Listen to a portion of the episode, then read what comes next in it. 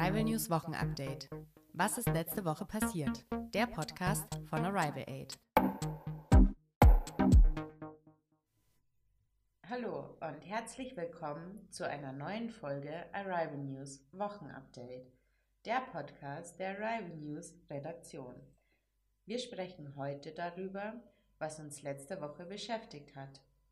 Mein Name ist Katharina und mir gegenüber sitzt meine Kollegin Pauline. Hallo. Heute reden wir darüber, warum der deutsche Bundeskanzler Scholz in die USA reist, den Safer Internet Day und wie es mit Corona weitergeht. Eine USA-Reise für den Kanzler. Der neue Bundeskanzler Olaf Scholz ist letzten Montag in die USA nach Washington gereist. Im Weißen Haus traf er das erste Mal auf Joe Biden, den Präsidenten der USA. Besonders das erste Treffen von Olaf Scholz und Joe Biden ist sehr wichtig. Sie stellen sich einander vor und lernen sich kennen. Außerdem gibt es viele wichtige Themen zu besprechen. Zum Beispiel den Konflikt zwischen der Ukraine und Russland.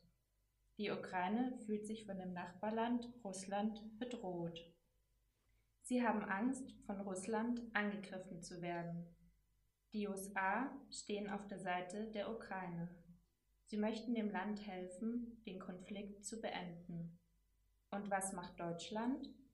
Auch Deutschland möchte die Ukraine unterstützen. Viele kritisieren aber, dass Olaf Scholz keine klaren Aussagen macht. Er soll Russland deutlich zeigen, auf welcher Seite Deutschland steht. Joe Biden und Olaf Scholz redeten in dem Gespräch von Sanktionen für Russland. Sanktionen sind Maßnahmen, die jemanden zu einem bestimmten Verhalten zwingen sollen. In diesem Fall sollen die Sanktionen Russland zwingen, die Ukraine in Ruhe zu lassen. Eine Sanktion, von der gesprochen wurde, ist zum Beispiel der Stopp der Pipeline Nord Stream 2. Die Pipeline ist ein Rohr, das ungefähr 1200 Kilometer lang ist. Es soll Gas aus Russland nach Deutschland bringen. Das Gas kann Deutschland nutzen, um Wärme und Energie zu erzeugen. Bis jetzt möchte Olaf Scholz das Projekt mit Russland aber nicht stoppen, auch wenn die USA das nicht gut findet. Trotzdem stehen Scholz und Biden auf einer Seite. Beide möchten den Konflikt zwischen der Ukraine und Russland beenden. Um das zu schaffen, möchten Deutschland und die USA zusammenarbeiten. Das verdeutlichen Joe Biden und Olaf Scholz in ihrem Gespräch in Washington. Puh, der Ukraine-Russland-Konflikt ist ein kompliziertes Thema, aber auch sehr wichtig. Wenn du noch mehr darüber erfahren möchtest, findest du einen Artikel darüber in unserer neuen Arrival News Ausgabe, unserer Zeitung in einfacher Sprache. Den Link dazu findest du wie immer in der Bio. Safer Internet Day. Letzte Woche am Dienstag, den 8.2., war der Aktionstag Safer Internet Day. Das Wort ist Englisch. Auf Deutsch heißt es sicherer Internettag. Der Tag ist jedes Jahr in der zweiten Woche im Februar. Und jedes Jahr gibt es ein anderes Motto zu dem Aktionstag.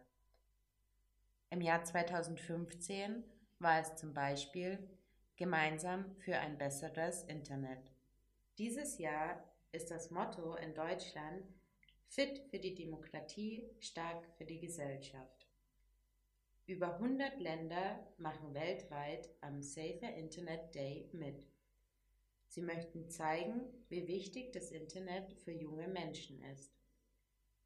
Gleichzeitig möchten sie über eine sichere Internetnutzung und Handynutzung aufklären. Denn im Internet können Dinge passieren, die nicht gut sind, wie zum Beispiel Cybermobbing.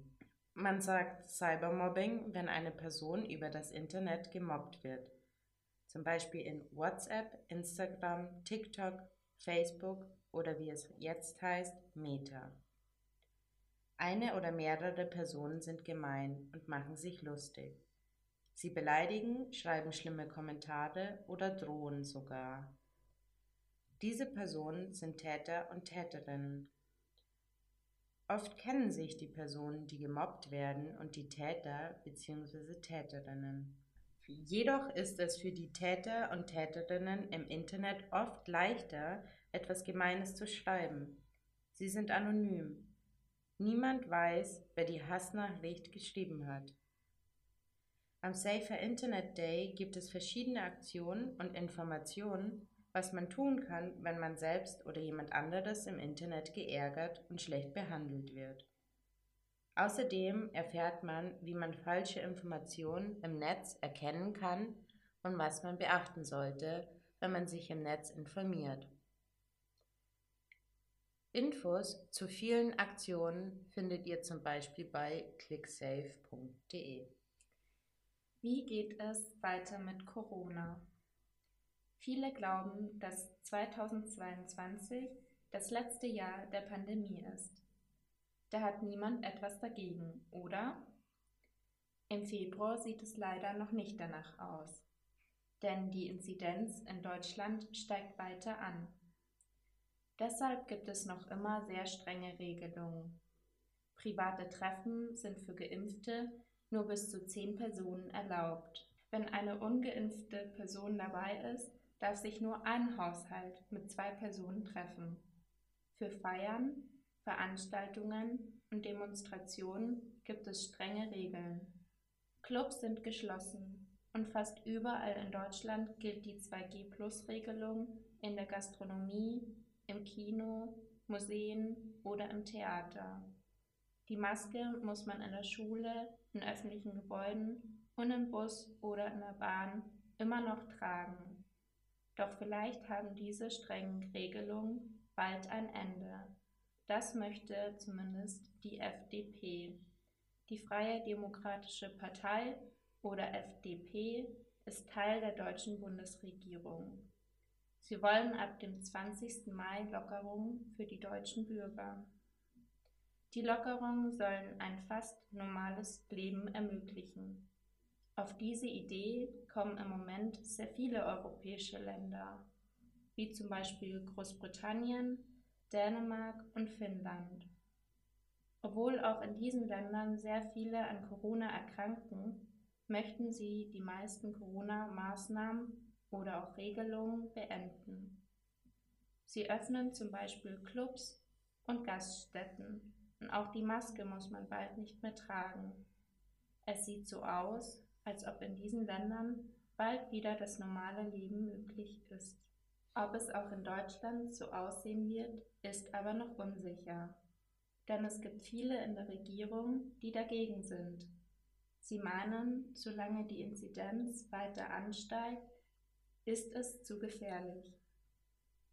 Karl Lauterbach ist die Person, die in Deutschland für Gesundheit und Pflege verantwortlich ist. Er ist der Gesundheitsminister. Er hält es für keine gute Idee, die Maßnahmen zu lockern. Wir müssen wohl noch etwas Geduld haben. Damit endet unser Nachrichtenpodcast in einfacher Sprache für heute. Wir wünschen euch ein schönes Wochenende und freuen uns, wenn ihr uns auch in zwei Wochen wieder zuhört. Tschüss! Tschüss! Arrival News Wochenupdate. Was ist letzte Woche passiert? Der Podcast von Arrival Aid.